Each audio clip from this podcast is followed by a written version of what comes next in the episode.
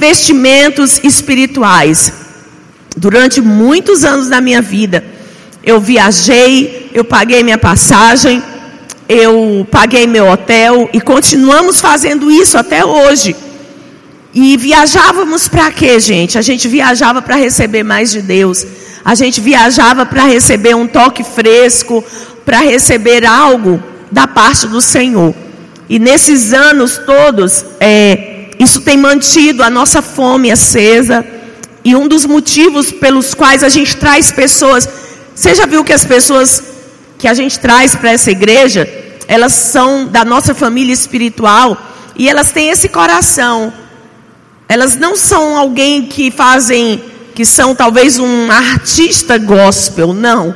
A gente tem trazido para o púlpito dessa casa pessoas realmente que carregam uma paixão por Jesus, uma medida de fome e de sede, porque nós queremos ver a sua vida transformada, a sua vida debaixo né, desse poder do Espírito Santo. Então, nunca, a maioria dos eventos que a gente faz, é, você não, não cobram para você entrada, mas esse a gente está cobrando porque o Israel Salazar, ele vai estar conosco e ele vai estar com toda a sua equipe, são oito pessoas da equipe dele. enfim, às vezes a gente precisa dar um passo para fora, amém? Se você for bem aqui em Fortaleza, bem aqui em São Paulo, você vai ver organizações de grandes eventos, né? E se a gente não colocar o nosso pé para fora, não ousar fazer, nós nunca iremos fazer, amém? Então, eu quero animar você a fazer sua inscrição, sabe, a fazer esse investimento. Se você conhece alguém que você quer presentear, quer trazer para esses dias, faz isso, amém? E você vai abençoar com certeza. Vai estar conosco também o André Brisa, já tem estado conosco algumas vezes, e eu creio que vai ser uma bênção todos esses dias, amém? E hoje, gente, a direção que Deus trouxe ao meu coração é para nós falarmos sobre oração. Essa é uma direção clara do Espírito de Deus para nós como igreja, para nós como líderes. Eu tenho esses dias, eu estou debaixo de uma fome, de uma sede, de um desespero no meu coração para encontrar um caminho para fazer de fato uma transição. Nós recebemos uma palavra esse ano e a palavra é transbordar. Mas eu quero te falar uma coisa que Deus falou ao meu coração esses dias. Deus disse para mim: não adianta você colocar esse nome lá na sua Bíblia, não adianta você colocar essa palavra profética lá no seu planner, não adianta você colocar lá no seu papel as profecias, porque se você não tiver disposta a orar, nenhuma dessas coisas se tornarão realidades. E é sobre isso que eu quero falar essa noite. Geralmente, começo do ano, a gente sempre faz planos para o ano seguinte, não é verdade? Janeiro, quem já colocou aí, lá no, no seu planner, ou lá, sabe, no seu caderno de anotação, as suas metas para esse ano? Quem já colocou? Eu já fiz isso, eu coloquei os meus sonhos, as minhas metas. Então, quero te dar uma, uma péssima notícia essa noite, igreja. Se você não tiver disposto a pagar um preço em oração, porque presta atenção, crente, ele não conquista alvo e metas com o coach, com a filosofia, com o pensamento positivo. Como é que crente conquista alvos, gente? De joelho, é orando. Então, se você não tiver disposto a realmente dar lugar, sabe, para comunhão com o Senhor, dar lugar na sua vida para ter uma vida de oração, eu quero te dizer que vai passar mais um ano e tudo não passou de palavras, tudo não passou, sabe, de coisinhas bonitas que você colocou lá no seu caderno. Quem quer um casamento novo? Não estou falando de marido novo, nem de uma mulher nova, hein? Não é para você trocar de marido nem esposa. Eu estou falando quem quer tudo novo do seu casamento. Gostei, Luami. Gente, eu falei assim, ele já deu um beijo ali, né? Na esposa dele. Foi só para deixar claro que você quer continuar, né? 365 dias ao lado dela. Quem está com seu esposo, a sua esposa aí? olha no olhinho dele e diz assim: Eu quero continuar. Os 365 dias desse ano, nem são mais 365, né? Ao seu lado, amém? Gente, então, todas as coisas novas que a gente quer experimentar, nós precisamos, amém? Colocar isso em oração. É oração que muda, gente. É oração que faz o milagre acontecer. É oração que nos transforma. E eu quero falar alguns textos essa noite sobre oração com você. E eu quero que você saia daqui hoje com desesperado para orar. Eu quero que você chegue em casa e vai falar, eu vou comer, não vai ser amanhã não, vou começar hoje esse negócio. Amém? Eu quero que minha oração hoje para Jesus, eu falei, Jesus, eu quero contribuir com a tua igreja. Eu quero contribuir com o teu povo, então não tem nada que eu possa fazer, não tenha nada que eu possa falar que possa fazer isso no coração deles. Mas o Senhor pode. E eu pedi para que Jesus trouxesse um despertamento de oração no nosso meio. Sabe, irmãos, eu sinto que a gente já rendeu tudo que a gente precisava render com o que a gente sabe, com o que a gente aprendeu de Deus até aqui. Mas é hora da gente realmente pagar um preço de oração para a gente andar para lugares mais profundos da nossa vida espiritual e ministerial. Amém? E o primeiro texto que eu quero ler está em Marcos, capítulo 14. Eu, eu quero falar de coisas bem práticas da oração, mas eu também quero falar de coisas bem profundas. Então, Marcos capítulo 14, dos versos 35 a 39, abre a sua Bíblia, tá bom? Talvez projete aqui, mas eu quero que você abra a sua Bíblia. Então, Marcos 14, 35 a 39 diz assim: E adiantando-se um pouco, prostrou-se em terra e orava para que, se possível, lhe fosse poupada aquela hora, e dizia: Aba, Pai, tudo te é possível. Passa de mim este cálice, porém não seja feito o que eu quero, e sim o que tu queres. E voltando, achou-os dormindo e disse a Pedro: Simão, você está dormindo? Não conseguiu vigiar nem uma hora. Vigiem e orem, para que não caiam em tentação. O espírito, na verdade, está pronto, mas a carne é fraca. Irmãos, nós vimos nessa pandemia quantas pessoas se afastando da igreja, não foi verdade? Nós vimos sempre, desde que eu sou pastor, eu, eu vejo alguns crentes se desviarem. Eu vejo alguns crentes que se determinaram a permanecerem fiéis e permanecerem na presença de Deus. Glória a Deus por isso. Mas já vi muita gente do meio do caminho perder as forças e abandonar o caminho. E eu acredito que isso se dá, o principal motivo, e eu estou falando para você que é líder aqui nessa noite.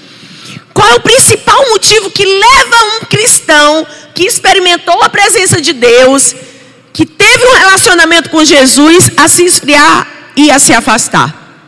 Eu acredito que a falta de responsabilidade para com a sua vida de oração. Eu quero colocar temor no seu coração hoje. Porque eu tenho visto muitas pessoas que elas vêm para a igreja, elas leem a Bíblia, elas dão o dízimo, mas elas não têm vida de oração. E sabe, Jesus olhou para os discípulos, os homens que caminharam com ele, os homens que foram lá e disseram: Jesus nos ensina a orar. Sabe uma das coisas que eu pego mais no pé de João Marcos? É para ele orar, para ele ter o tempo dele a sós com Deus. Às vezes eu cobro mais ele isso do que sobre estudar, mas estudar é muito importante. Mas a primeira coisa que eu pergunto para ele é: você já teve seu tempo com Deus? Sabe por quê, irmãos? Porque Jesus disse: vigiai e orai.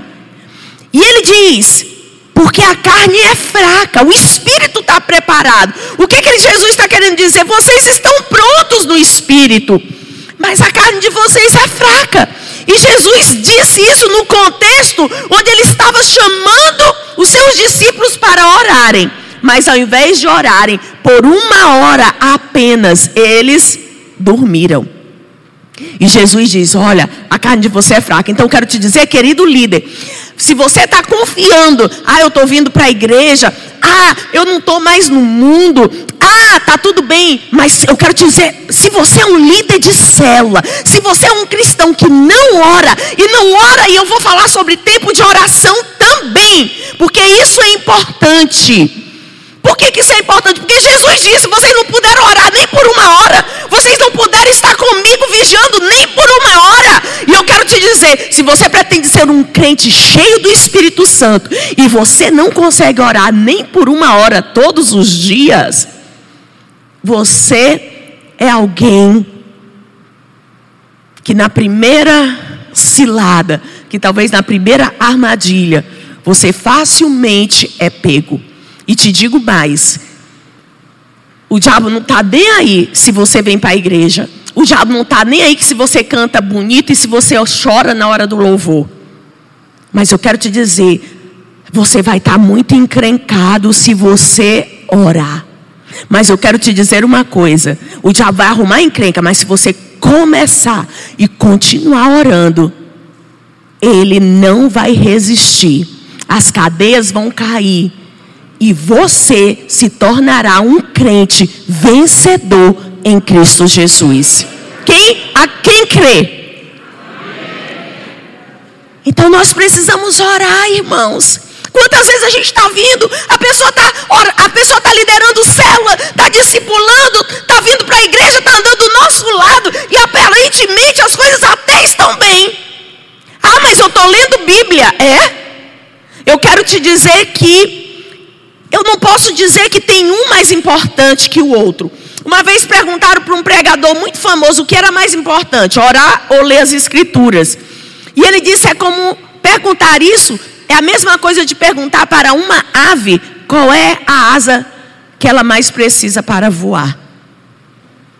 Se você chegar por uma ave e perguntar qual que é a, asa que você mais precisa para voar, com certeza ela vai dizer que ela precisa das duas coisas. Mas eu creio particularmente que se tem uma coisa que deixa o inferno irritado, sabe que se tem uma coisa que você vai ser resistido, é quando você ora e ora todos os dias. É quando você tem constância na sua vida de oração. E o primeiro motivo é não acha que você que tá, ah, eu não, eu estou bem. Ah, eu estou indo para a igreja. Ah, eu já lidero uma célula. Ah, eu abri a, a Bíblia na hora do culto. Ei, se você não for alguém que ora, você é presa fácil. Na hora que alguém te decepcionar, na hora que Satanás colocar um laço de tentação, na hora que as coisas não saírem do seu jeito, na hora que Deus né, passar você pela prova, você não tem estrutura porque você não é alguém que está dando ouvidos para o que Jesus está dizendo. Ele diz: Olha, vocês não puderam vigiar comigo nem por uma hora. Ele diz: vigiem e orem, porque o espírito está pronto, mas a carne é fraca. Eu quero também falar de forma rápida, porque eu quero entrar numa parte que eu considero muito importante algumas coisas que nós precisamos saber acerca da oração. E eu coloquei uma perguntinha aqui: por que eu preciso orar? Então você precisa entender uma coisa. Muitos de nós achamos que as coisas de Deus são automáticas. Deixa eu te dizer, a Bíblia fala que o povo de Deus perece pela falta de entendimento. Diga assim comigo: eu posso perecer eu posso fracassar, eu posso ser derrotado na minha vida espiritual, se eu ignorar os princípios. Então a gente não, não tem que ser tolo, a gente precisa querer compreender, porque Jesus disse: Olha, o meu povo vai perecer, se ele não compreender os princípios. E uma das coisas que nós precisamos entender acerca da palavra de Deus é que Deus escolheu Deus é soberano, Deus governa sobre toda a terra. E na sua infinita sabedoria e soberania, ele escolheu usar um homem para tudo que ele deseja manifestar nessa terra. É assim, pastora? É assim. Deus escolheu o homem para ser governante nessa terra. Por que, que a gente. É, por que, que Jesus chamou o diabo de príncipe desse mundo? Como assim? Como que o diabo virou príncipe? A gente sabe que príncipe é uma referência à autoridade. Então Jesus disse, e ele disse: Aí vem o príncipe desse mundo, mas ele nada tem em mim.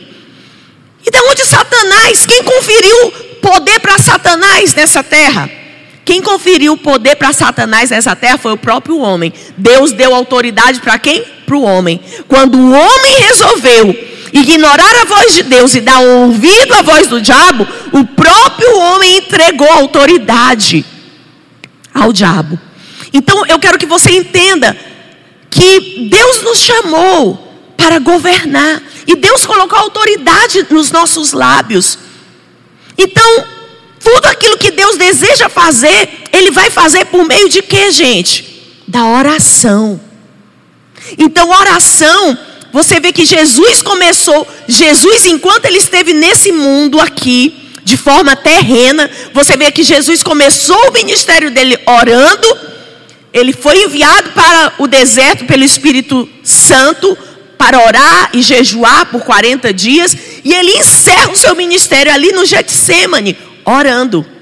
A, toda a vida de Jesus estava imersa, todo o seu ministério imerso em oração. E se Jesus, como filho de Deus, precisou orar, gente, quanto mais nós, quanto mais eu e você precisamos orar, quanto mais eu e você precisamos buscar da presença do Senhor. Então Deus, Ele escolheu usar a sua boca, Ele escolheu usar a sua vida para manifestar tudo aquilo que Ele quer fazer nessa terra. Você sabe que esses dias, há muito tempo atrás, quando Andrew, Andrew Ezernegger, eu não sei falar o nome dele direito, se você, mas você sabe, né? Ele veio aqui.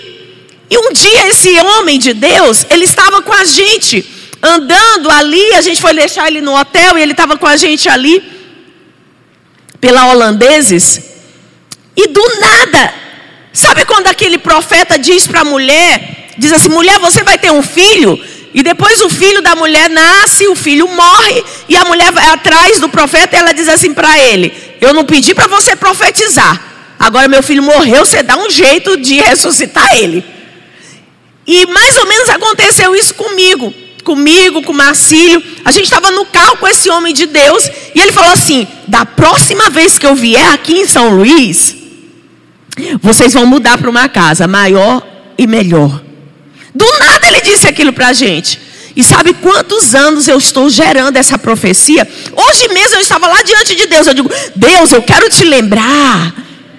Eu só quero te lembrar que eu não pedi para o servo de Deus profetizar para mim. E eu sei que ele é profeta. Então o Senhor vai cumprir essa palavra. E, gente, eu vou testemunhar para vocês, sabe por quê? Porque todas as vezes que eu oro sobre isso, eu choro, eu sinto a presença de Deus e eu sei que Deus quer fazer algo nesse sentido. Então, às vezes a gente acha assim: Deus falou, está falado. Deus falou, ele vai cumprir. Mas olha, quando a gente vai ver nas Escrituras, Deus quer que a gente se torne participante daquilo que Ele quer fazer. Talvez você recebeu profecia na sua vida e elas não se cumpriram ainda e você está pensando, não era de Deus. Ei! Será se você recebeu e simplesmente colocou lá? Ou será se você recebeu, está orando, está gerando essas coisas em Deus. Eu quero te dizer que o céu tem provisão, o céu tem sabedoria, o céu tem conselho, o céu tem tudo que eu e você precisamos, mas nós acessamos isso por meio da oração. Igreja, o alicerce do avivamento pessoal, do avivamento na sua célula, do avivamento na sua família, do avivamento no nosso ministério, o alicerce é a oração. Deus não vai fazer nada se você não tirar o bumbum da cadeira e dobrar seu joelho no chão e começar a ter uma vida constante de oração. Abra comigo em 1 Timóteo, verso 1 a 18. 1 Timóteo, verso 1 a 18, diz assim: Esta é a, é admoestação que faço a você, meu filho Timóteo segundo as profecias que anteriormente foram feitas a seu respeito, que firmado nelas, você combate o bom combate, mantendo a fé e a boa constância. Porque alguns, tendo rejeitado a boa consciência, vieram a naufragar na fé. Então, olha aqui que Paulo está falando para o seu filho: Paulo, Timóteo, batalha a sua fé baseado em quê? Nas profecias. Não, mas peraí, não é profecia? Por que, que eu tenho que batalhar na fé? Ele diz, segundo as profecias, ativa o dom. Ou seja, não é porque Deus falou que agora você vai cruzar o braço. Não. Deus falou agora mesmo que você está no combate. Deus falou agora mesmo que você está na luta, irmão. Aleluia. Abra comigo no livro de Daniel, capítulo 9. Daniel capítulo 9. Eu quero que você saia daqui. Essa é uma ordem de Deus para nós como igreja. Gente, eu estou determinada a orar. Eu estou determinada a buscar o Senhor até que Ele venha. Eu disse para Deus: Deus, eu estou desesperada. Olha, eu não aguento mais. O Senhor tem que vir. O Senhor tem que nos encher. A tua presença tem que ser real. Quem está debaixo de um batismo de fome e de sede? Aleluia. Daniel capítulo 9, de 1 a 4, diz assim: No primeiro ano do rei Dário, filho, filho de Assuero, da, linha, da linhagem dos Medos, que foi constituído rei sobre os caldeus, no primeiro ano do seu reinado, eu, Daniel, entendi pelos livros que, de acordo com o que o Senhor havia falado ao profeta Jeremias, a desolação de Jerusalém iria durar 70 anos. Voltei o rosto ao Senhor Deus para o buscar com oração e súplica, com jejum, vestido de pano de saco e sentado na cisa. Orei ao Senhor Deus e fiz a seguinte confissão. Então, olha só, Daniel está estudando o livro de quem? Do profeta Jeremias. O que, que ele encontra lá no livro do profeta Jeremias? Que as assolações, que a destruição, que o cativeiro de Jerusalém duraria quantos anos, igreja? 70 anos. O que, que ele fez? Ele saiu, chamou todo o povo e disse: É o seguinte, eu fiz as contas e acabou. Esse ano acabou o cativeiro, eu fiz as contas. Esse é o ano da profecia se cumprir. Já se cumpriu 70 anos. Foi isso que ele fez? Ele faz as contas e ele faz o quê? Ele vai orar. Ele vai, ele vai dizer: Deus está escrito, Deus Senhor prometeu, Deus está escrito. Ele vai orar, ele vai clamar ao Senhor: o que, que Deus tem te prometido? O que, que Deus tem falado ao teu espírito acerca do seu casamento, dos seus filhos, das suas finanças, da sua célula, da sua família? Sabe o que, que Deus tem falado acerca da sua vida pessoal, do seu coração? Ei, quero te dizer, você pode sentar na igreja mil anos e nada acontecer na sua vida. Porque não é você vir para cá, mas é você ter compromisso de buscar a Deus. É você ter compromisso com uma vida de oração. Então, olha, muitas são as desculpas, mas eu quero dizer uma coisa: Jesus não tolera desculpa. E eu quero te dizer que você não pode estar pronto para suprir todas as outras necessidades, até ministeriais se você não estiver disposto a suprir a necessidade do coração de Deus. Você sabia que o coração de Deus tem uma necessidade? Você sabia que Deus é amor? E que Ele criou a minha você para ter comunhão com Ele? Que Ele anseia estar com você? E como é que você está dando seu tempo para qualquer outra coisa? Antes de dar o seu tempo para Ele. Antes, sabe, de realmente entender que a sua primazia deve ser para o Senhor. Uma outra coisa que você deve saber é que você deve orar sem vontade. Ah, pastora, porque as coisas para Deus têm que ser de coração. Né? Eu só vou para a igreja quando eu estou com vontade, né? Deixa eu te dizer uma coisa que eu quero te explicar. Quando eu estava internada, eu tomava um antibiótico, gente, que aquele antibiótico era o cão chupando manga. Gente, o bicho para entrar meu, na minha veia, ele doía, parecia que estavam colocando era pimenta em mim. Durante o período que eu fiquei internada, eles trocaram o meu antibiótico várias vezes. Até que quando eu fui parar na UTI, uma médica falou assim: vem cá, mas que coisa é essa? A cada dois dias troca o seu antibiótico, não pode ser isso. E eu falei, ai, graças a Deus que ela vai me tirar desse antibiótico. Gente, aí adivinha, a mulher, de todos os antibióticos que eu tinha passado, ela escolhe o que era uma pimenta para me tomar todos os dias que eu estava na UTI. E além de ser uma pimenta, quando eu começava a tomar ele, a, o gosto dele, gente, entrava dentro dos meus dentes. Parecia que toda a minha boca ficava com aquele gosto horrível com, a, com aquele antibiótico. Eu ficava tomando água porque era um, um gosto realmente horrível. Gente, eu detestava tomar aquele antibiótico. Eu tomava aquele antibiótico com ódio. Eu tomava aquele é, antibiótico na força do ódio. Mas deixa eu te dizer, funcionou. Minha infecção foi baixando. Aí deixa eu te dizer, mesmo eu não gostando, mesmo eu não querendo, funcionou. Eu quero te dizer isso, oração é assim. Às vezes a gente não quer. Às vezes a gente não quer fazer o que deve, sabe?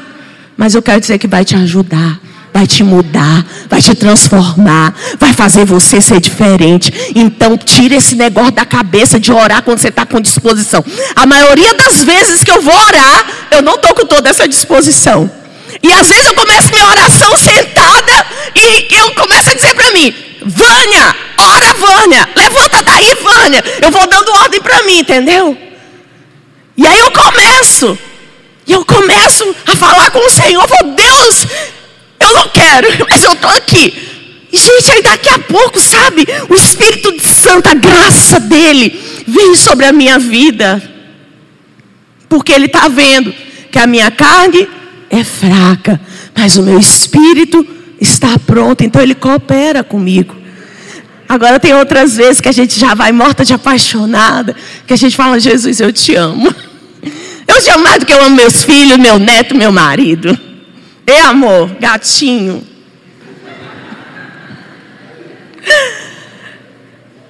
Sabe, mas nem todo dia assim, então você tem que orar. Você tem que orar. Aleluia. Outra coisa que você precisa saber: que tudo que existe no céu está disponível, mas não tem outro jeito de chegar para você se não for por meio da oração. Quantos querem viver realmente algo para Jesus nessa terra? Gente, eu quero viver. Vocês são maravilhosos, essa igreja são maravilhosa, entendeu? Mas sinceramente, eu estou afim de algo novo. Quem está afim de algo novo? Quando eu falo de algo novo, não é uma, sabe, não é uma pessoa nova, uma cara nova, um prédio novo, mas é experimentar algo novo em Deus. Sabe, eu estou faminta e sedenta por ver isso. Eu estou sedenta por ver Jesus fazendo milagres. Eu estou sedenta por ver Jesus salvando. Eu estou sedenta por ver Deus se movendo. E, e a oração é o alicerce para o mover de Deus. É o alicerce para o mover de Deus na sua casa, na sua família. Uma outra coisa.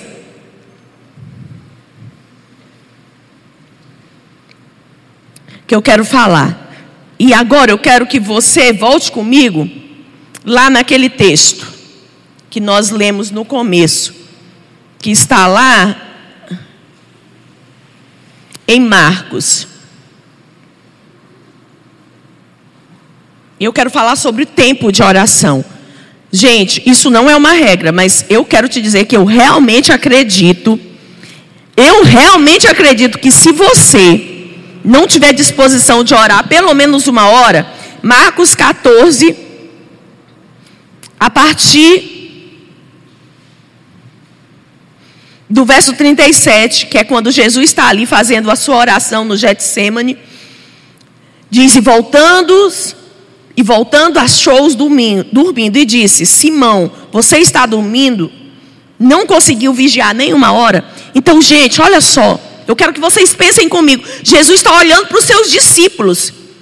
E Jesus repreende eles. Eles falam assim: Jesus se admira. Jesus falou, cara, você é crente, você não consegue orar pelo menos uma hora. E eu quero perguntar isso para mim e para você. Você é um líder de célula, você é um cristão, você não consegue orar pelo menos uma hora. Sabe, eu quero te contar uma experiência minha. Às vezes eu começo a orar e tem aquele momento que é o ápice da oração, sabe? Aquele momento que, que a presença de Deus está ali no, na, na, no quarto. E sabe, é maravilhoso. Mas logo em seguida, às vezes eu sinto que aquela presença, ela se acalma. E a minha tendência é desistir naquele momento. Mas deixa eu te falar, todas as vezes que eu não desisti, todas as vezes que eu falo, não, pelo menos uma hora, uma hora é um mínimo para mim. Todas as vezes que eu ultrapasso, gente, aquela presença tão maravilhosa, ela me visita novamente. Então eu quero te dizer que uma hora é uma referência. Se você não tem uma hora, eu vou te ensinar lá no final hoje, eu vou te dar um roteiro mais ou menos, que você vai ver que você pode sim ter uma, uma hora de oração e até mais se você quiser. A questão é: você está disposto a pagar o preço? E eu quero falar algo agora importante, que é acerca da maior igreja do mundo. A maior igreja do mundo fica na Coreia e ela, eu não sei se ela ainda é, mas eu acredito que seja. Até alguns anos atrás, ela era uma igreja que tinha 700 mil membros. Você já imaginou uma igreja assim? 700 mil membros. O pastor Paul Yang-Shu, que é o fundador dessa igreja, ele conta no seu testemunho. Ele era um homem que tinha tuberculose, estava condenado à morte. Ele era budista e Jesus o encontrou, salva ele e então ele começa, né, o seu ministério e ele planta uma igreja numa favela na Coreia do Sul. Ali, ele diz que lá nesse lugar, ele orou por seis meses. Ou, ou desculpa, ele tentou por seis meses ganhar uma alma para Jesus e ele não conseguiu. Ele diz que em um ano ele estava convencido que ele não era pastor, coisíssima nenhuma, que não havia chamado nenhum sobre a vida dele. E em um ano, Pedro, ele fez a mala dele para sair daquele lugar mais de oito vezes para desistir. Até que Deus falou com ele: você precisa aprender a depender de mim. E, gente, como que essa igreja saiu de zero membros para uma igreja de 700 mil membros. Começou quando Deus disse para ele que ele iria ensinar para ele sobre depender de Deus. E ele toma uma decisão de orar cinco horas por dia. E ele ora cinco horas por dia. E ele diz que nessas cinco horas que ele orava por dia, a igreja saiu de zero para 600 membros. Mas ele diz que nessa, ainda nesse lugar, quando a igreja tinha 300 membros, os membros queriam ser visitados, queriam receber conselhos. E ele disse quando ele estava exatamente nessa estação do ministério dele, ele disse que ele já havia se casado. E eu tenho uma palavra para você, mulher, venha nas redes de mulheres, amém? Que eu quero falar sobre tempo de oração aí para as casadas e para as solteiras. E ele disse que ele estava casado, já tinha 300 membros na igreja dele. E ele disse que ele teve que tomar a decisão, porque ele já não tinha mais tempo de orar cinco horas. E ele disse que alguns membros ameaçavam ele, dizendo: Pastor Chu, se você não for me visitar, eu vou sair dessa igreja. E ele disse que ele recebia tanta pressão porque ele não tinha mais tempo. E ele disse: Deus, eu vou, eu estou na encruzilhada, eu vou fazer a minha decisão hoje. E a minha decisão é que eu vou continuar na Sua presença e eu vou continuar orando. E ele disse então que a igreja começou a crescer. A igreja começou a crescer. E nesse período, ele diz que a primeira pessoa que foi transformada, gente, foi ele. Então eu quero dizer, quando você decidir, talvez você não possa tomar a decisão de orar cinco horas, mas você pode tomar a decisão de orar uma hora todos os dias. Amém? Basta você querer. Eu tenho certeza que se você fizer a conta de quanto você gasta na televisão, na rede social, ou fazendo qualquer outra coisa, ou até mesmo dormindo, se você dorme sete horas, você pode dormir seis. Se você dorme oito, você pode dormir sete. Amém? Eu tenho certeza que coisas extraordinárias vão acontecer. E esse pastor, esse homem de Deus, ele disse que coisas extraordinárias começaram a acontecer. E ele disse que a primeira pessoa que foi transformada orando foi ele. Ele disse que a segunda pessoa foram os membros da sua igreja. E ele diz que depois dos membros da sua igreja serem transformados, porque também começaram a orar, foi a cidade da Coreia.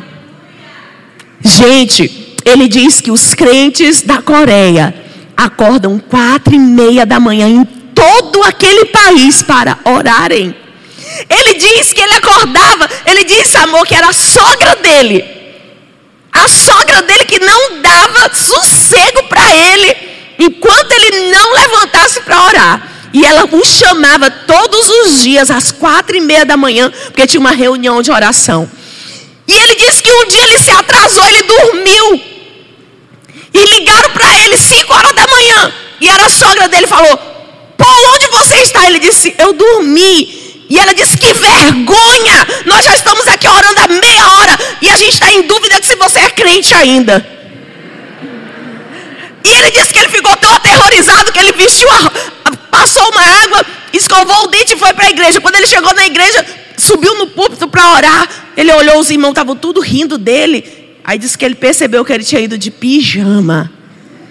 Aí ele disse que na Coreia do Sul os crentes oram. Ele disse que não apenas na, reuni na reunião de quatro e meia da manhã, mas nas vigílias da sexta-feira. Toda sexta-feira tem vigílias. Vocês sabem quantas pessoas aparecem na vigília? 15 mil pessoas. Na Coreia, cheio de montanhas de oração. Você sabe que essa igreja tem um monte, tem uma montanha de oração. Vocês sabem quantas pessoas visitam a montanha de oração? Um milhão de pessoas. Ele diz que a igreja de Seul faz conferências sobre crescimento. E ele diz que vão os estrangeiros, vão os europeus, vão os americanos aprender com a Coreia do Sul como que se faz para uma igreja crescer. E eles passam o tempo inteiro imersos naquela conferência. E o pastor Chu diz que ensina tudo para eles. Aí depois leva eles para um prático, leva eles para uma sala de oração da igreja.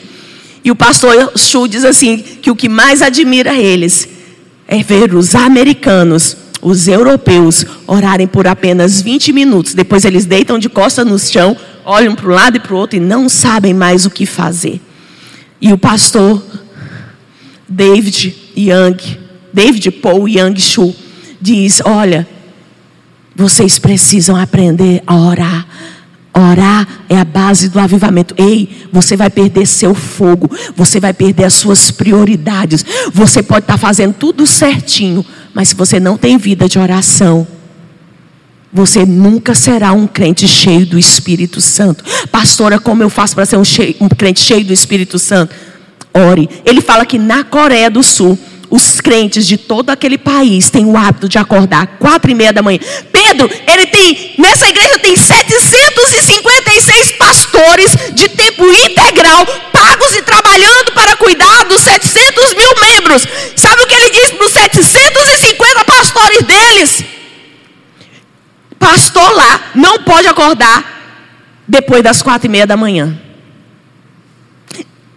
E ele diz o seguinte: não interessa quantas pessoas você vai visitar.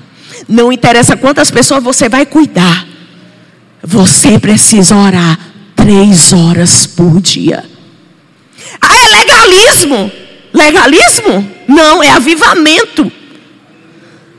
Você acha que é fácil, irmão, orar? Cinco horas, três horas, uma hora, não é fácil. O pastor Paul Yang ele diz: foi a coisa mais difícil na minha vida que eu já fiz. Foi orar todos os dias. Eu quero dizer uma coisa: por que, que orar é difícil? Pergunta para o seu irmão, pastor, por que, que orar é difícil? Ei, você está pensando que para mim é fácil? Ah, eu quero ser igual a pastora Vânia. Pastora Vânia tem tempo de sobra para orar. Ei, o diabo não facilita a minha vida porque eu sou pastora. É difícil para mim, é difícil para você. Você quer começar? Começa a orar. Começa a orar que alguém vai te perturbar. Começa a orar que as encrencas vão acontecer. Começa a orar que tem dia que você está até desnorteado, meus pensamentos ficam. Gente, ontem eu fui deitar. E eu enfrentei uma opressão. Eu virava para um lado, eu virava para o outro, virava para um lado, virava para o outro. Eu digo, canto, sabe que amanhã eu vou falar sobre oração. E tu quer me perturbar. E eu fiquei ali, sabe, orando, orando, orando. Do meio para o final da noite eu consegui dormir. Ainda tinha comido uma coisa que não tinha caído bem. Mas pensa como eu fui resistida no dia de hoje. Se começar a orar, gente, o negócio vai encrencar para o seu lado. Mas eu quero te dizer, você, se você não parar, se você não parar, Deus vai começar a fazer coisas extraordinárias. Eu te prometo que você verá. Eu estou decidida, estou decidida. Falei, Deus, eu preciso de uma vida de oração restaurada. Eu preciso de uma vida de oração mais intensa e mais constante. Por que, que orar é difícil? Diga para a pessoa do seu lado, vou te dar a resposta hoje. Por que, que orar é difícil? Vou te dizer hoje. Você vai sair daqui com o número da loteria. Por que, que orar é difícil, Isabel? Porque é difícil mesmo. Está respondido. Por que, que orar é difícil? Porque é difícil mesmo. Se fosse fácil, estava todo mundo orando. Se fosse fácil, estava todo mundo cheio do Espírito Santo. Mas não é. Porque você vai ser resistido, gente. Quando eu começo a orar, gente, eu sou resistida. Quando eu começo a orar, até meu marido começa a brigar comigo. Não, eu, eu já sei. Eu digo, ixi, está brigando. Já sei o que é. Cachorro vai latir para você, marido vai brigar contigo. Entendeu? Mas fica tranquilo. Que a alegria em você, a paz em você, a força em você vai ser maior. Aleluia! Quando as coisas ficarem encrencadas, você fala assim: Eu estou no caminho certo. É difícil, gente, mas é necessário. Oração é a base, é a base da santificação, é a base da transformação. Eu podia falar para você, gente, pensa na pessoa desorganizada dentro. Não tinha pessoa mais desorganizada. Pensa na pessoa mais encrenqueira.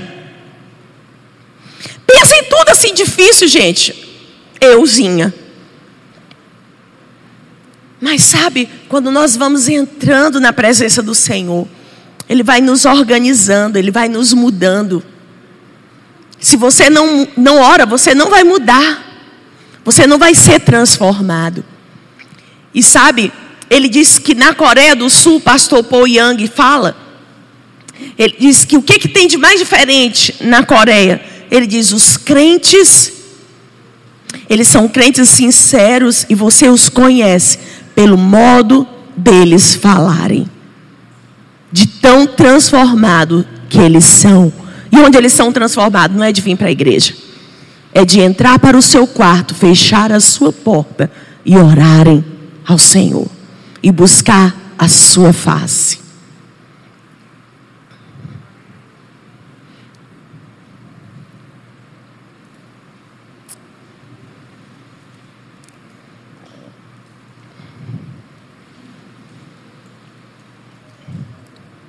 A igreja de Seul, na Coreia, tem 51 mil líderes de célula.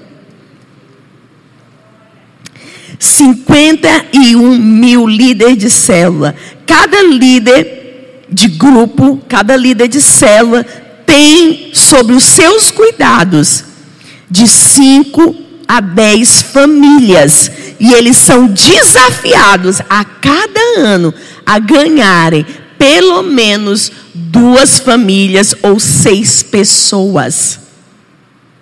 E o pastor Paul Young diz assim que os líderes dele dizem assim para ele: "Nós não temos coragem de sair por aí batendo na porta das pessoas para falar de Jesus. Nós não temos coragem de sair por aí batendo nas portas para falar não nos sentimos preparados para evangelizar as pessoas. E o pastor diz assim para eles: Ok, Então eu quero que vocês escolham as famílias que vocês desejam que sejam salvas. E durante seis meses vocês vão orar por elas. Então aqueles líderes são desafiados. E o pastor diz que usualmente, ou seja, quase sempre, as pessoas que são alvos da oração daqueles líderes de célula, elas são salvas. Em média, eles ganham por ano uma média de 300 mil pessoas. Imagina, no auge do avivamento, eles ganhavam anualmente. Lá não tem, lá não tem cruzada, lá não tem festa da colheita. Ele faz questão de dizer isso. Eles dizem silenciosamente, orando, nós ganhamos um país inteiro. Você pode aplaudir o Senhor?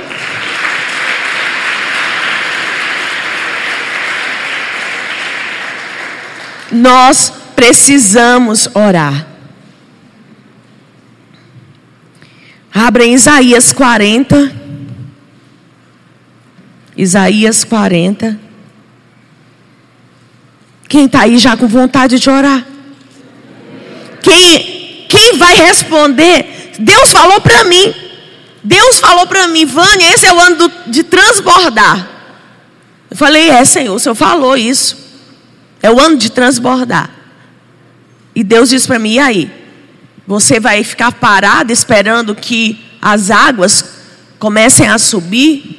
E sabe, no meu coração, é como se Deus estivesse me propondo um desafio. Essa palavra vai se cumprir na sua vida se você estiver disposta a transbordar se você estiver disposta a gastar tempo em oração, a gastar tempo buscando a minha presença, porque senão, gente, talvez um ou dois transbordem, talvez dez ou mais transbordem. Eu não sei, mas eu não quero ficar fora daquilo que Deus está fazendo.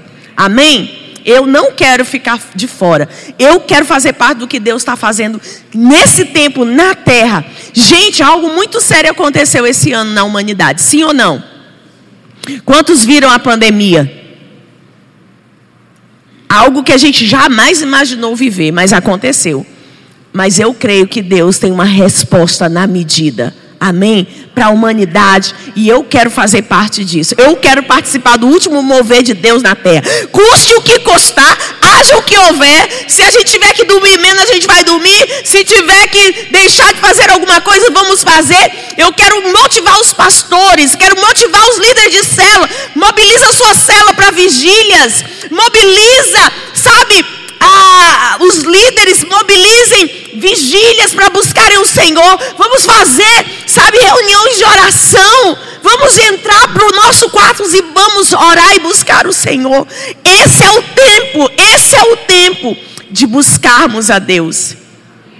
E nós veremos coisas grandes como nós nunca vimos. Isaías 40,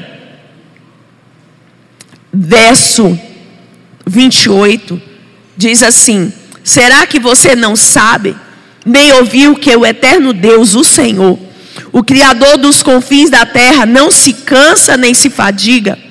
A sabedoria dele é insondável. Ele fortalece o cansado e multiplica as forças ao que não tem vigor. Os jovens se cansam e se fadigam, e os moços de exaustos caem, mas os que esperam no Senhor renovam as suas forças, sobem com asas como águias, correm e não se cansam, caminham e não se fadigam. Olha só, mas os que esperam no Senhor, o que, que vocês acham que essa palavra, os que esperam no Senhor? É os que estão orando, os que estão buscando, esses estão esperando no Senhor. E sabe o que a Bíblia diz? Eles, se, eles fazem o que, gente? Eles não se fadigam. Ele multiplica a força dos que estão cansados e dos que não têm vigor. Ah, você está cansado? Ah, pastor, estou cansado de liderar. Estou cansado de discipular. Estou cansado de pastorear. Gente, deixa eu falar uma coisa. Ah, estou cansado de perdoar. Ah, eu estou cansado da minha vida.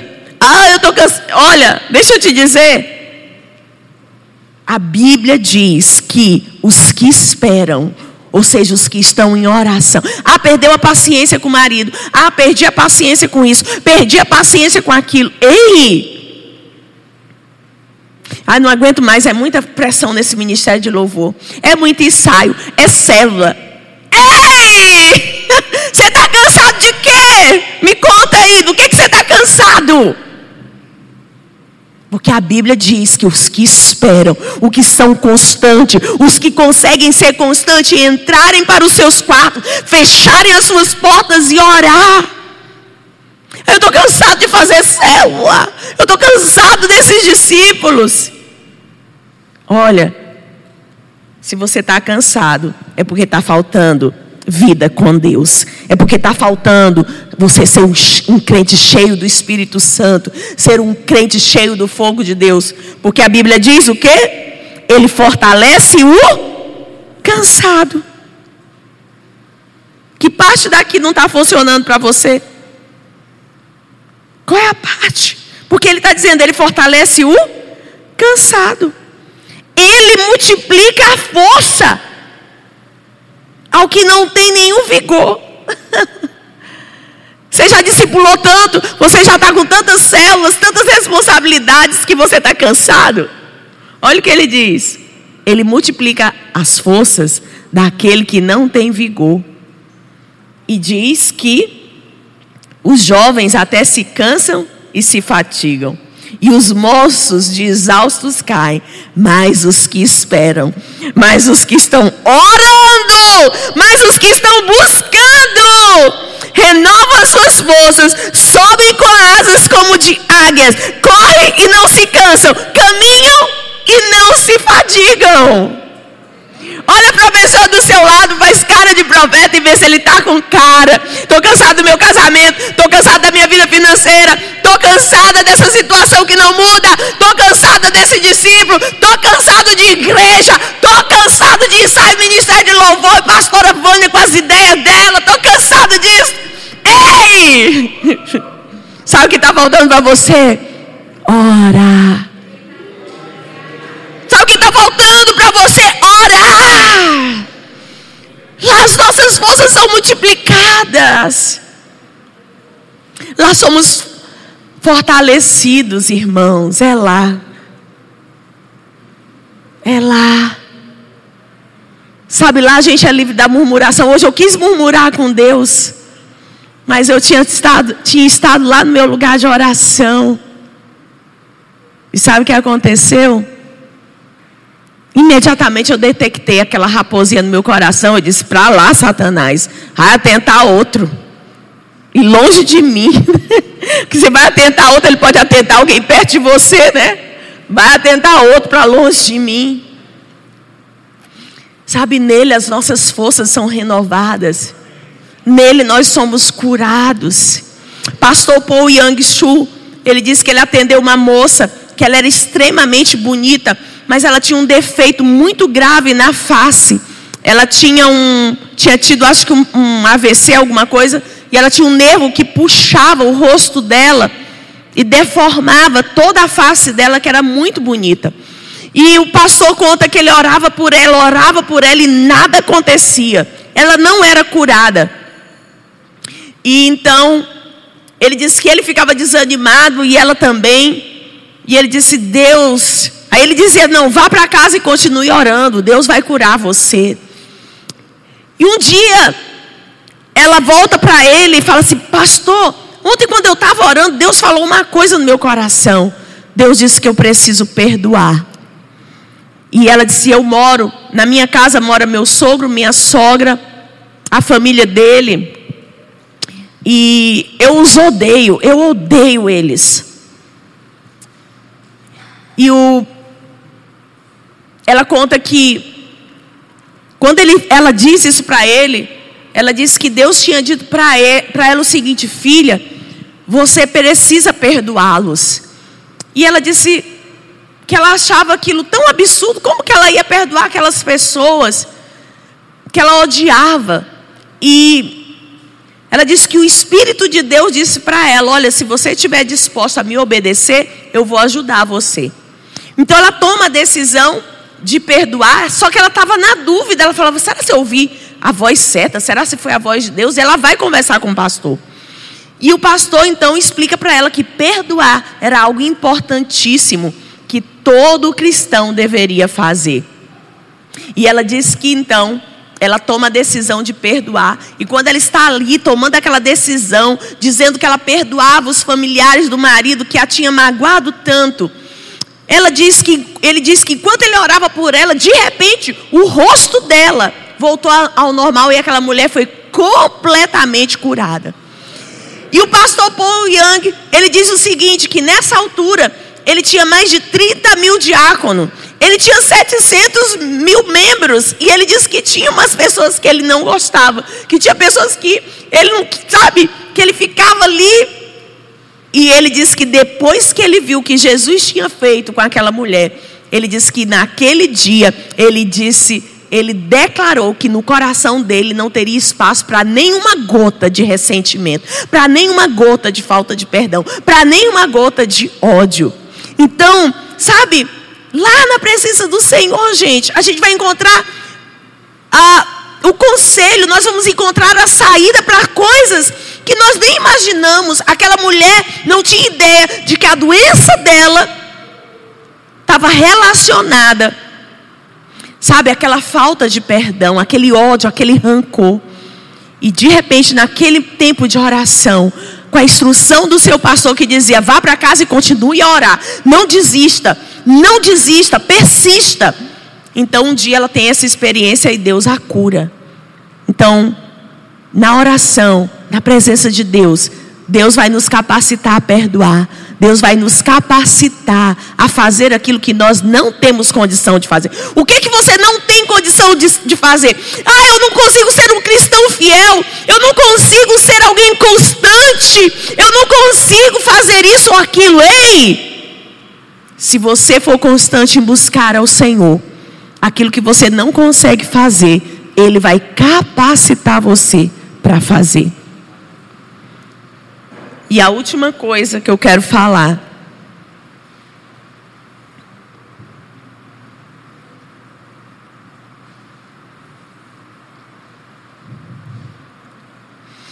É que eu preciso orar com perseverança.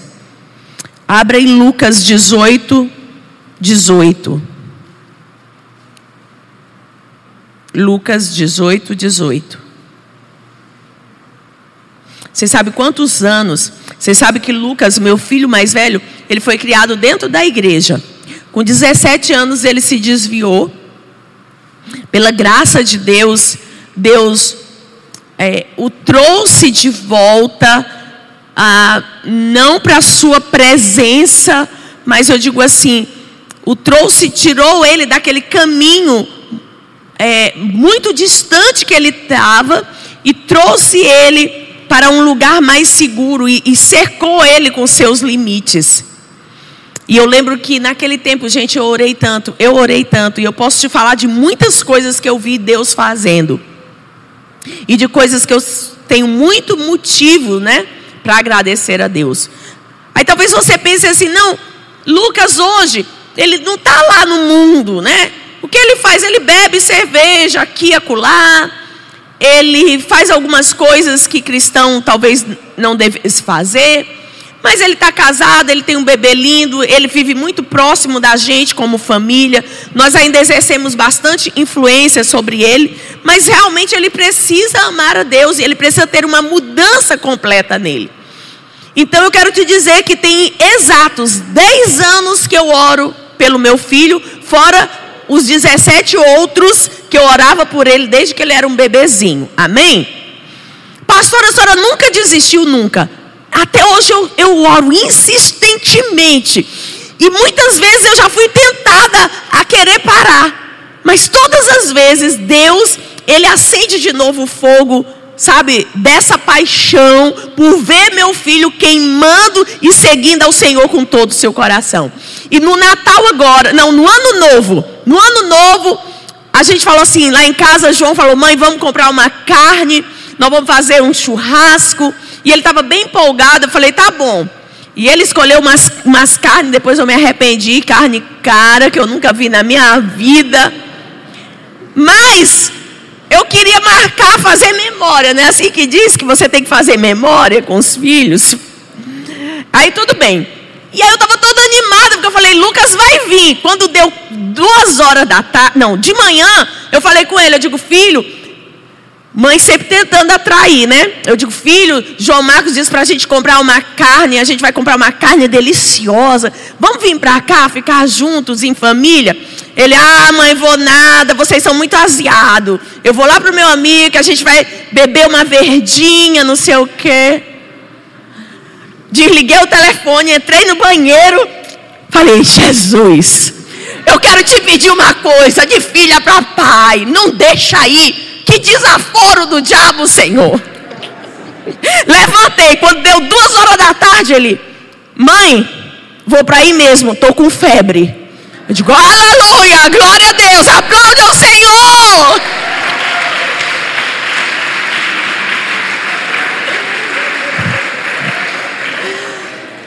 Gente, essa semana, minha nora passou uma mensagem para mim, ela disse assim, pastora, ela me chama de pastora, né? Não, ela me chama de pastora. Sei lá como ela me chama, ela, enfim, não estou lembrando. Ela disse assim: Eu quero fazer um propósito. Não, no começo do ano ela disse assim para mim: Eu abaixei o Glorify, vou fazer meu devocional todos os dias. Aí eu, aleluia. Aí ela disse essa semana para mim: É pastora, como é que a gente faz consagração? Eu quero fazer um propósito de jejum.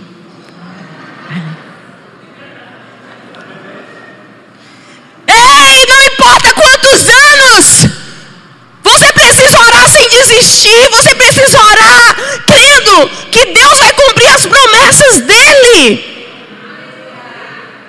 Você não pode parar até ver Deus cumprir a sua palavra. Não importa. E eu quero te dizer, quando você começar a orar, vai piorar. Mas fica tranquilo, fica tranquilo, só continua, tá bom? Só continua, deixa o diabo arrumar as encrencas e você segue, segue amando, perdoando, servindo. Aleluia! E não briga, porque quando um não quer, dois não brigam. Vocês sabem que lá em casa o pastor Marcelo já pegou a vez de todo mundo, né?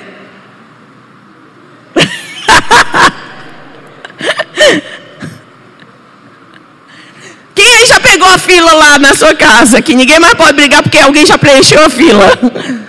Tem ninguém aqui assim, glória a Deus, aleluia. Fala para o seu vizinho, você não vai brigar comigo.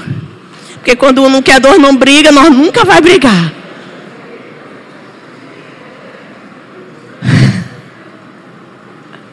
Eu não vou brigar com você, não vou brigar com meu marido. Alguém vai brigar sozinho. Porque nós é crente cheio do Espírito Santo. Vamos lá. Lucas 18, 18. O que que diz? De certo homem de destaque perguntou a Jesus. Não, gente, não é aqui que eu quero ler. Lucas 18, 18. É a parábola do juiz iníquo. Alguém acha para mim? Eu anotei errado. Ah, 18:1, desculpa. Jesus contou uma parábola para mostrar-lhes que deveriam orar sempre e nunca desanimar. Diga comigo, sempre. Sem nunca desanimar.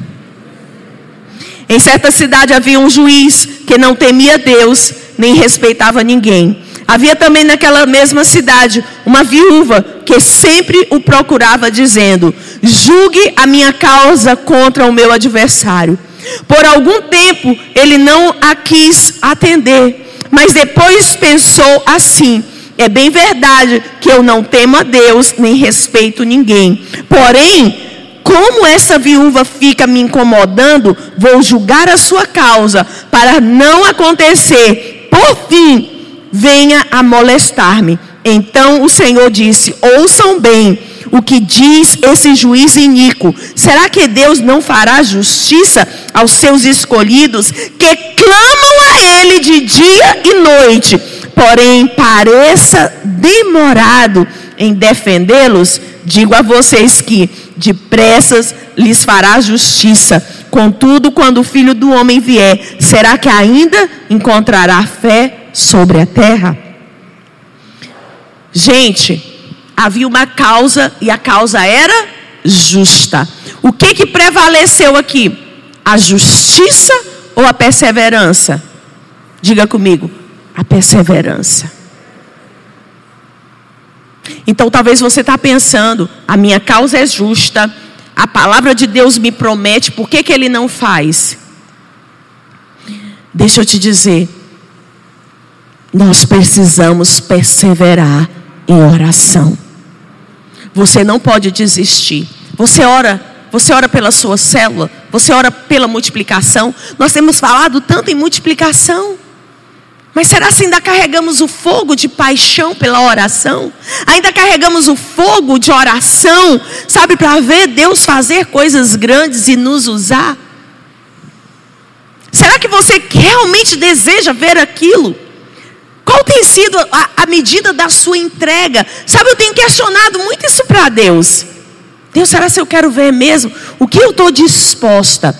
Será que eu estou disposta a, a dormir mais tarde? Acordar mais cedo?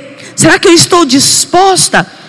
Sabe, esses dias a gente está recebendo uma parte da família do meu marido. Está ali meu cunhado, minha cunhada, minha sobrinha. E essa manhã eu acordei, eu falei, sabe quando a gente recebe, a gente tem aquela responsabilidade, né, de colocar ali o cafezinho, colocar uma mesa, preparar uma comida. E essa manhã eu falei, amor, é, hoje, se você puder me ajudar e, e, e servi-los. Depois a minha secretária chegou e acabou fazendo isso, mas eu, eu falei, não, eu vou entrar para o meu quarto e eu vou ter meu tempo de oração.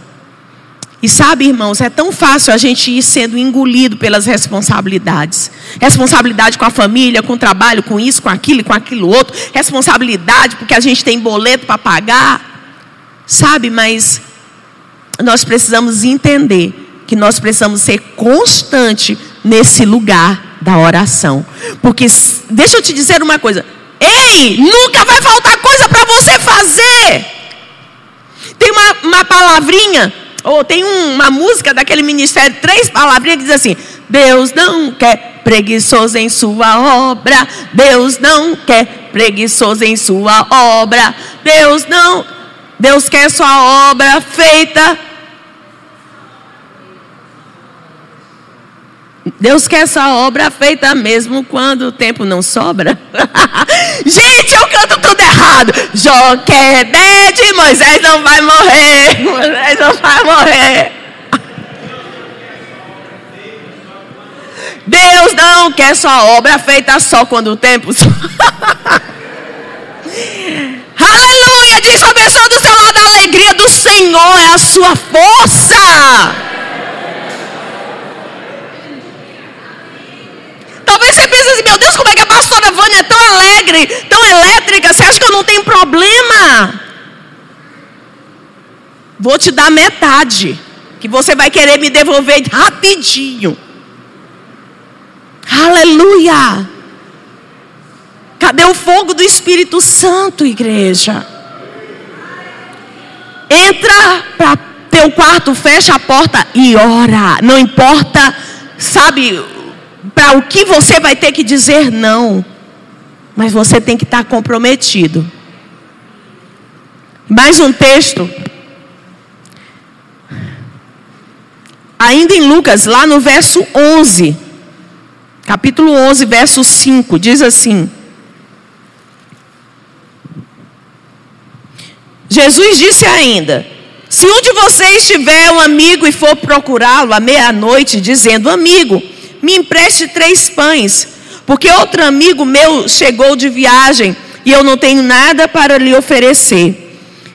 E se o outro lhe responder lá de dentro: Deixe-me em paz, a porta já está fechada, e eu e meus filhos já estamos deitados. Não posso me levantar para lhe dar pães. Digo a vocês que, se ele não se levantar para dar esses pães, por ser seu amigo, ele o fará por causa do incômodo e lhe dará tudo de que tiver necessidade. Outra vez, o que, que prevaleceu? Foi a amizade que fez o outro se levantar para dar o pão? Foi a amizade que eles tinham? O que foi? A perseverança. Então, igreja tem tudo disponível. Tudo que eu e você precisamos. Mas tudo está na presença do Senhor. E eu quero pedir para o pessoal do louvor. Eu quero te dar um roteiro rapidinho. Rapidinho mesmo. Sobre prática de oração. Um roteiro que você acha.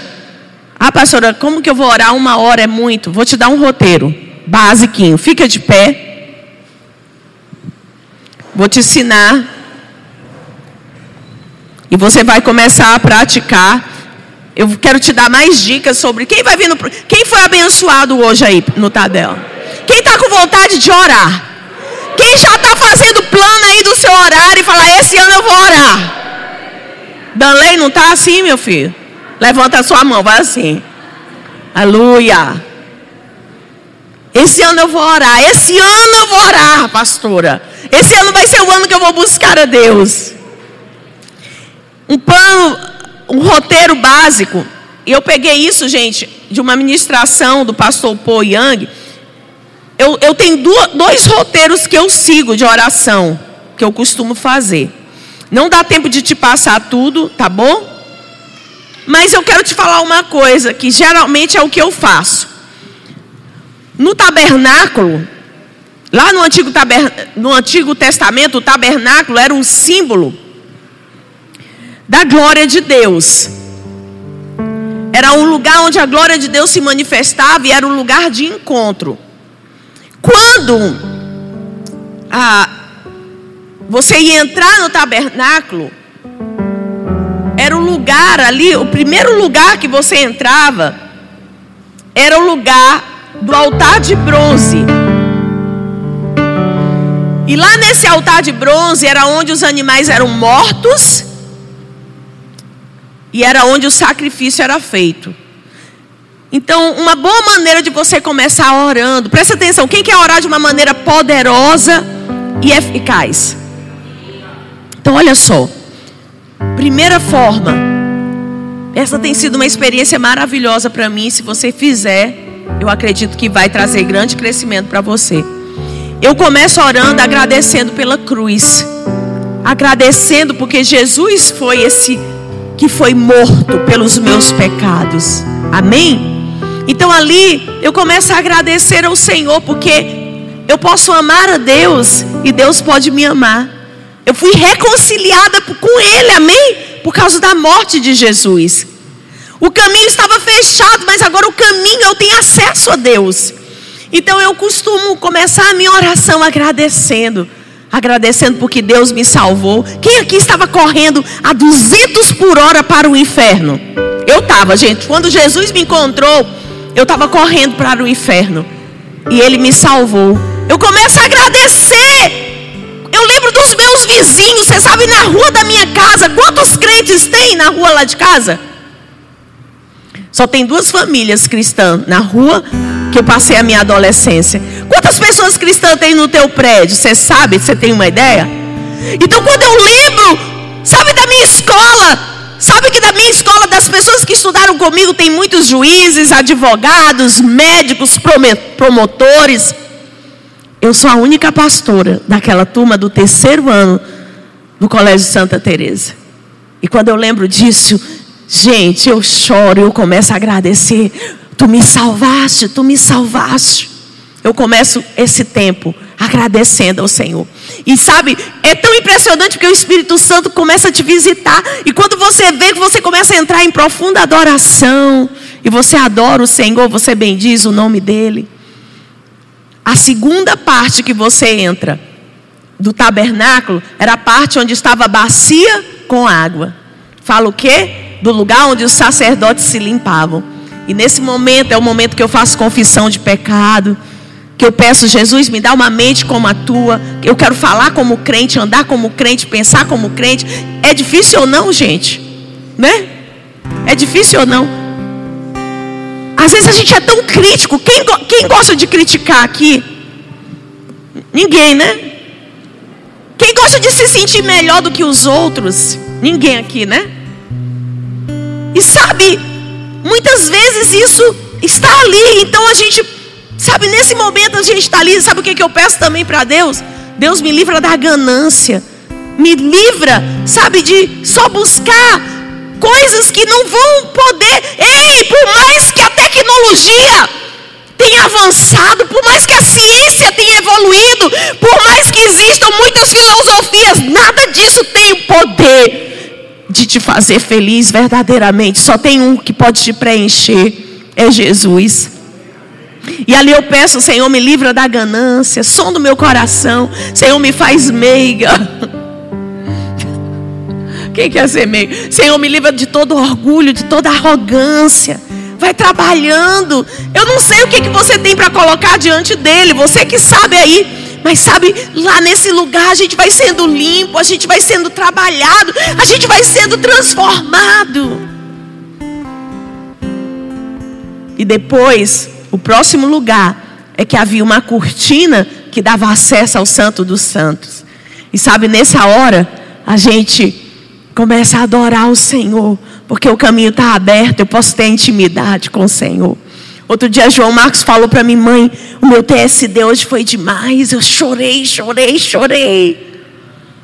Falei, você entrou no Santo dos Santos, naquele lugar, sabe? Onde você fala assim: meu Deus, Deus me ama, eu amo a Deus, que coisa maravilhosa. Sabe aquele lugar onde você fala assim: Deus, eu quero viver para ti, eu quero entregar tudo, eu quero ser teu. E você vai caminhando, sabe, por esses lugares. E depois do santo lugar tem o santo dos santos. Aquele lugar de profunda adoração. Onde você está diante do trono de Deus. E aí sim, nesse lugar, você leva as suas necessidades para Jesus. Aí eu digo, Senhor, eu te apresento. Aí eu oro ali pelo meu marido. Eu oro pelos meus filhos. Eu oro pelos meus familiares. Eu oro pela salvação. Hoje eu orei por você, igreja. Hoje eu chorei por você, líder de célula. Hoje eu pedi para você, para Deus, que você for Sabe, para você ser forte, para você ser vencedor, para você ser um homem, uma mulher de Deus, um homem, uma mulher de oração. Hoje eu pedi para você ser cheio do Espírito Santo. Hoje eu orei pelos pastores. Eu falei que boa ideia, vamos desafiar os pastores a orar pelo menos duas horas. Já pensou se todo pastor dessa casa orasse pelo menos duas horas? Todos os dias, todos os dias.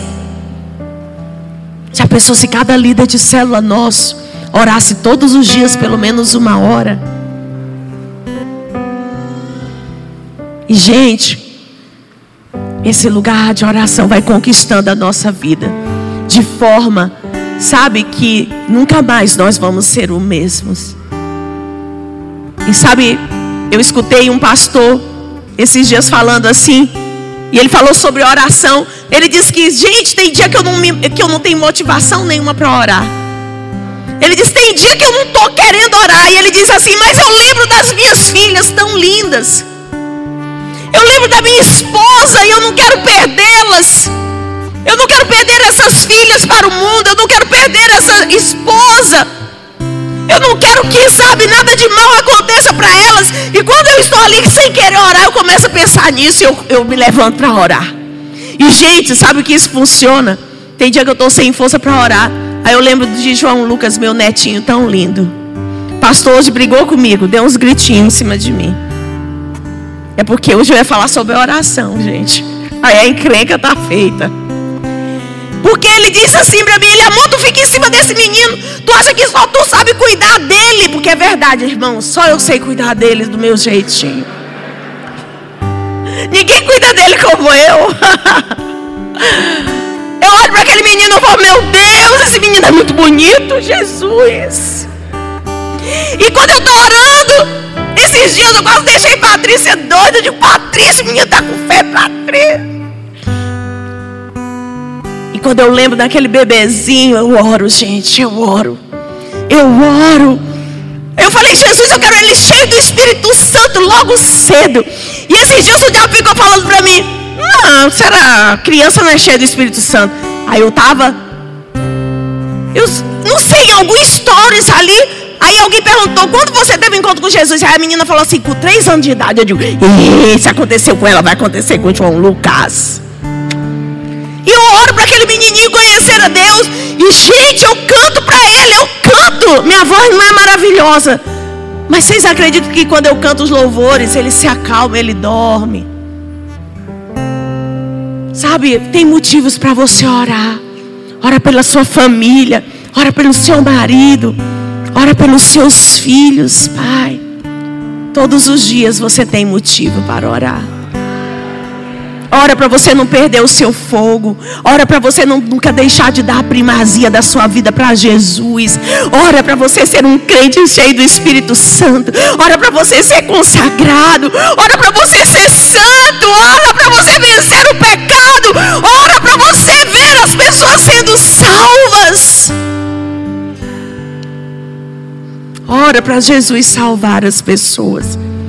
Porque a vida sem Jesus, ela é amarga demais. Não importa o quanto de dinheiro você tenha, não importa qual religião você tenha, não importa se você não tiver Jesus, você terá fracassado no seu propósito de vida aqui nessa terra. Feche os teus olhos. Pai, muito obrigada. Muito obrigada, muito obrigada. Muito obrigada por essa noite. Que o Senhor traga um verdadeiro mover de oração. Levanta as equipes, levanta os líderes de célula. Levanta, Senhor. Levanta essa igreja como uma igreja que ora. Essa é a, é a ordem, essa é a direção para nós esse ano, Senhor. Se queremos transbordar, precisamos orar. Se queremos transbordar, precisamos buscar o Senhor. Traz um despertamento na área de oração. Senhor, que tenhamos notícias de vigílias, que tenhamos notícias de oração nas madrugadas, que tenhamos notícias, Pai, de um mover de oração. Que tenhamos notícias de mover de oração dentro das casas. Não interessa se vamos dormir mais tarde ou levantar, eu estou muito cansado. Não. O Senhor renova as forças daquele que não tem nenhum vigor. Essa é a direção. Queremos andar nesse lugar, nos capacita nesse lugar. Nesse lugar, Senhor, de oração. Assim como o Senhor fez lá na Coreia do Sul com o pastor David Young Chu. Faz sim conosco. Nos dá a mesma determinação. Aquele homem disse que foi a coisa mais difícil da vida dele. A coisa mais difícil que ele já teve que fazer foi orar. Ele disse que ele colocava uma toalha molhada na cara dele, quatro e meia da manhã. Ele disse que algumas vezes ele queria morrer. Ele disse que algumas vezes ele queria desistir. Ele disse que o único sonho dele era ter uma igreja com 30 membros. Mas Deus deu a ele a maior igreja do mundo, porque ele orou. E ele diz: Deus pode fazer o que fez na Coreia, em qualquer lugar do mundo, na vida de qualquer pastor, na vida de qualquer líder que dobre o joelho no chão. Deus, nós queremos ser essas pessoas. Eu quero ser essa mãe, Senhor. Eu quero ser essa mãe que vai orar até os filhos prostrados diante de ti. Eu quero ser, Senhor, esse líder de célula. Eu quero ser esse pastor.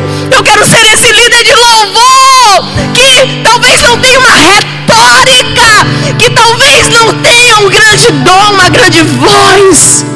Mas que quando ministra, o Senhor vem a tua presença vem. Que o maior dom que eu carregue na minha vida seja alguém. Que sejamos como Catherine Kuma, que dizia: Eu não sei pregar, mas eu sou só a menininha. Eu só sou a menininha que abre a porta para ele entrar. Que sejamos esse tipo de igreja, que sejamos esse tipo de líderes, que sejamos esse tipo de pais, que sejamos esse tipo de pastores que abrem a porta para a tua presença entrar que ao nos reunirmos nesse lugar, a tua presença seja densa, a tua presença seja poderosa, que os demônios sejam, Senhor, manietados, que os enfermos sejam curados, que os cativos sejam libertos, Pai. Oh Jesus, queremos ser consagrados, queremos ser devotados a Ti. Esse é o ano do transbordar, mas a direção é Vamos buscar ao Senhor como nunca buscamos. Vamos entregar a Ele o que nunca entregamos. Vamos renunciar ao que nunca renunciamos. Vamos dar a Ele o que nunca demos. Esse é o ano, igreja, de buscarmos o Senhor. Esse é o ano, buscar ao Senhor. E quando se pode achar, porque como a alva, assim como amanhecer, a sua vinda é certa nos faz cheio do Espírito Santo, nos faz esposa, nos faz maridos, nos faz filhos cheios do Senhor, nos faz líderes de célula, supervisores, líderes de equipes cheios do Espírito Santo, nos faz discípulos e discipuladores cheios de Ti. Oh, não nos deixe desistir. Não desiste, mulher. Não desiste, homem. Não desiste. Não desiste de ver os seus filhos no altar. Ah, não há nenhum laço que Deus não possa desfazer. Não há nada que Ele não possa operar. Não há nada que Ele não possa fazer nas nossas vidas. Ele pode, Ele pode, Ele pode, Ele pode, Ele pode trazer ressurreição para a sua vida espiritual. Tem gente aqui morta espiritualmente. Tem gente aqui morta espiritualmente. Está fazendo cela, está vindo à igreja, mas é morto espiritualmente. É o ano, esse é o ano que Deus deseja ressuscitar, ressuscitar você, ressuscitar você, ressuscitar você. Em nome de Jesus que você mobilize, mobilize a sua célula para campanhas de oração. Mobilize, mobilize a você mesmo, a sua casa, em primeiro lugar você, a buscar o enchimento do Espírito Santo. Oh Jesus. Oh Espírito de Deus, levanta suas mãos bem alto. Faça, faça sua resolução hoje. Faça sua resolução hoje. Faça a sua meta hoje. Faça o seu alvo hoje. Não importa os obstáculos, a carreira cristã, ela é cheia de obstáculos. Mas é Ele que nos capacita. Faça a sua resolução hoje. Faça a sua decisão hoje de buscá-lo, de amá-lo, de ser um crente cheio do Espírito Santo, de ser um crente que o busca. Saia do lugar de conformismo, saia do lugar de acomodação. Ah, nos deixe transbordar. Nos deixe transbordar, Senhor. Nos deixe transbordar, Senhor. Entre em arrependimento agora.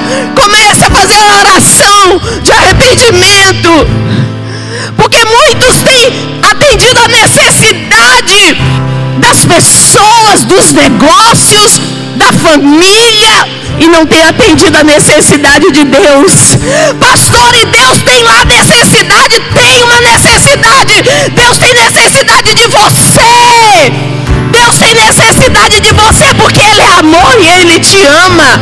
E Ele, Ele criou você para ter comunhão com Ele.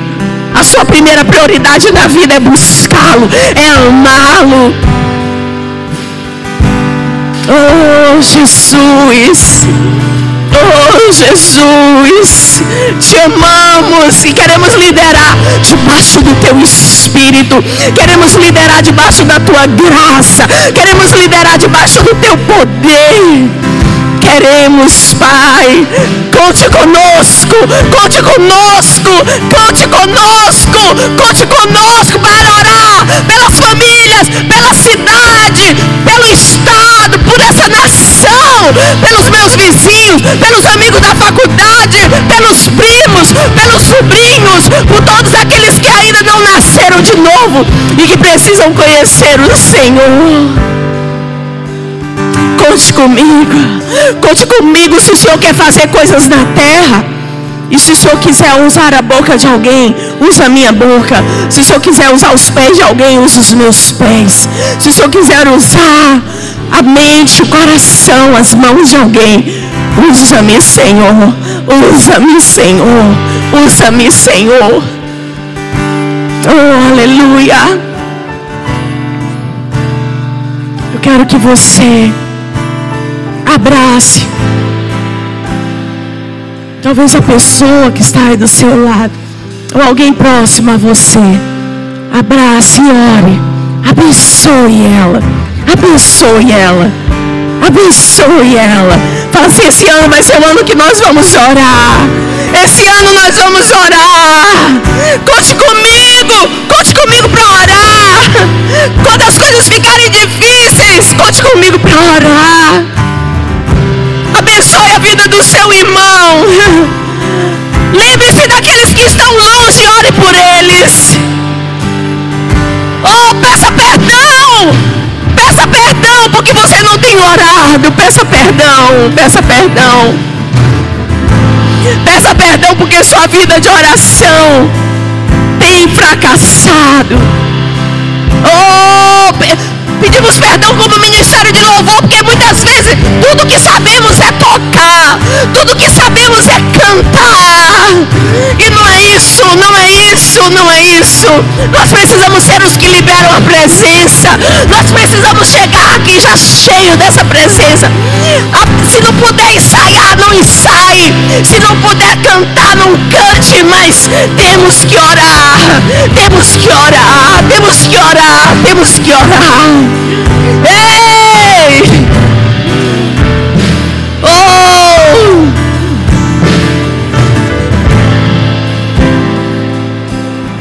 Oh, Jesus!